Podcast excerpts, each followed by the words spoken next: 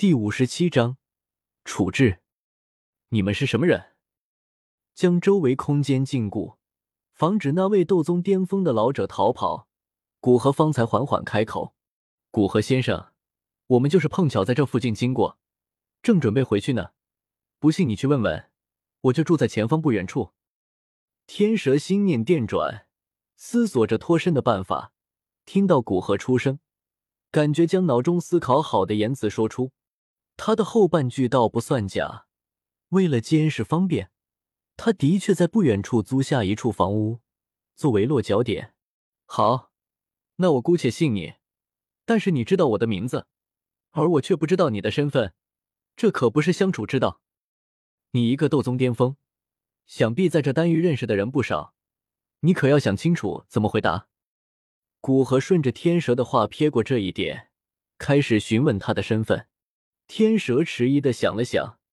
只能期盼古河对远古洞府中冰河谷所做的事没有印象，硬着头皮开口道：“老夫是冰河谷的天蛇，还请古河先生恕罪。”冰河谷想到几个月前的天双子，古河看向天蛇的目光不由诡异的起来。一切都可以解释得通，看来冰尊者对天双子的死亡心怀怨恨，派天蛇过来准备找他的麻烦。看着古河神色变化，天蛇目光顿时变得阴沉起来。看来古河对上一次远古洞府之行冰河谷所做之事很清楚。不过这样，他的逃生之路便是变得格外艰难。见古河没有立即将视线放在他身上，天蛇上前一步，背负在身后的右手轻轻放在冰玄身上，恐怖的寒气暴涌而出，进入到冰玄体内，转瞬间。便使得冰玄体内的寒气增长到一个斗宗强者也为之骇然的地步。不错，老夫是冰河谷的二长老，今后请古河先生多多关照。趁着说话的功夫，将无数的寒气输入到冰玄体内，短时间内便达到了他所能承受的极限。随即右手狠狠一甩，生机已经断绝的冰玄便被天蛇扔向古河。同时，他整个人飞快往后退去，短短时间便退出上千米。轰！感知到冰玄体内那恐怖的寒气，古河虽然不怕，但没必要弄得手忙脚乱的，所以提前一掌拍出，在半空中便将冰玄拍碎成无数冰渣。哪怕没有让冰玄体内的寒气彻底爆发，但还是有一股惊人的气浪扩散而出。周围空气顿时变得极为寒冷，无数细小的冰晶出现在半空之中。不过，这些寒气对于古河来说实在是小意思，只是衣袖挥出，便卷起一股劲风，将这股寒气尽数吹飞。而此时，天蛇已经飞出数千米，即将逃出空间禁锢的范围。古河对着天蛇所在的方位摇摇一握。这片天地本来无比稳定的空间，顿时剧烈波动起来。天蛇所在的空间也是急速扭曲，无数空间皱褶开始出现在其周围。随着空间皱褶的出现，正全速逃离的天蛇脸色顿时一变，速度急忙降下。他从这些空间皱褶之中感知到死亡的气息。若是不管不顾的往后飞去，恐怕真的会死在这里。用上百年的时间，成为冰河谷除谷主与大长老之外地位最高的人，他如何甘心就这么死去呢？一定要逃回去，好好向谷主请功，晋升斗尊，学得玄冰神指。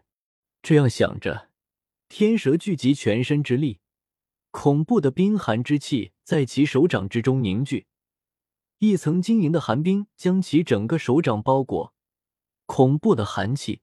从那层寒冰之上散发而出，空间皱褶表面细小的冰晶若隐若现，犹如镶嵌在空间之上的钻石一般。随着其手掌之上的晶莹寒冰彻底成型，天蛇那包裹在晶莹寒冰之中的手掌居然微微变轻。显然，哪怕常年修炼冰尊境的他，也有些受不了这股恐怖的寒气，不再犹豫。天蛇双手往身前全力一拍，恐怖的力道往身前那虚无的空间处轰去。顿时，哪怕空间极度扭曲起来，隐隐间，一个漆黑的空间通道即将成型。雕虫小技！随着古河的冷喝，天蛇不惜弄伤自己轰出的空间通道顿时开始迅速缩小，眨眼间便消失于无形，便犹如从未出现过一般。如果不是天蛇那被严重冻伤的双手和他那透露着绝望的眼神，恐怕别人都会以为刚刚不过是幻象。悄无声息的出现在天蛇身旁，右手随意一挥，便将其体内的斗气尽数封锁。现在的他顶多是一个强壮的人，远远没有斗宗巅峰的威势。将附近的打斗痕迹消除，古河提着天蛇回到自己的院落之中。没有通知白石，古河直接找了一处密室，将天蛇扔在密室之中。好了，现在没人，我们好好谈谈吧。古河蹲下身来，看着眼露绝望的天蛇，开口说道。见天蛇表情没有变化，古河继续说道：“既然你们冰河谷窥视于我，那应该已经做好承受我怒火的准备。我不想多说废话，将你们在丹域的人全部说出来。”不然我会让你感受到比千刀万剐还要剧烈的痛楚。声音平淡，像是在说一件极为平常的事情，但说出的话却是让天蛇瞳孔一缩，面色开始变化。作为一位远比他强的八品炼药师，天蛇并不认为古河在说谎，也就是说，他有足够的自信，哪怕他现在不说，也可以撬开他的嘴。我不知道你说的那种比千刀万剐还要剧烈的痛楚是怎么样的，不过我不想去体会。想来，哪怕我自觉，你也可以从我的灵魂之中得到你想要的信息。他们冰河谷便有秘法，可以借助谷内弟子的死去不久的残魂，得知他们在死前一段时间的记忆。作为一位八品炼药师，他对灵魂的造诣只会比他更深。想要获得他脑海之中的情报。还是有很多办法的，因此直接开口道：“丹域之中的冰河谷成员总共有五个，除了我和已经死去的冰玄，还有在外域的冰灵、南华街的冰冷和冰镜。你们来了多久了？两个月。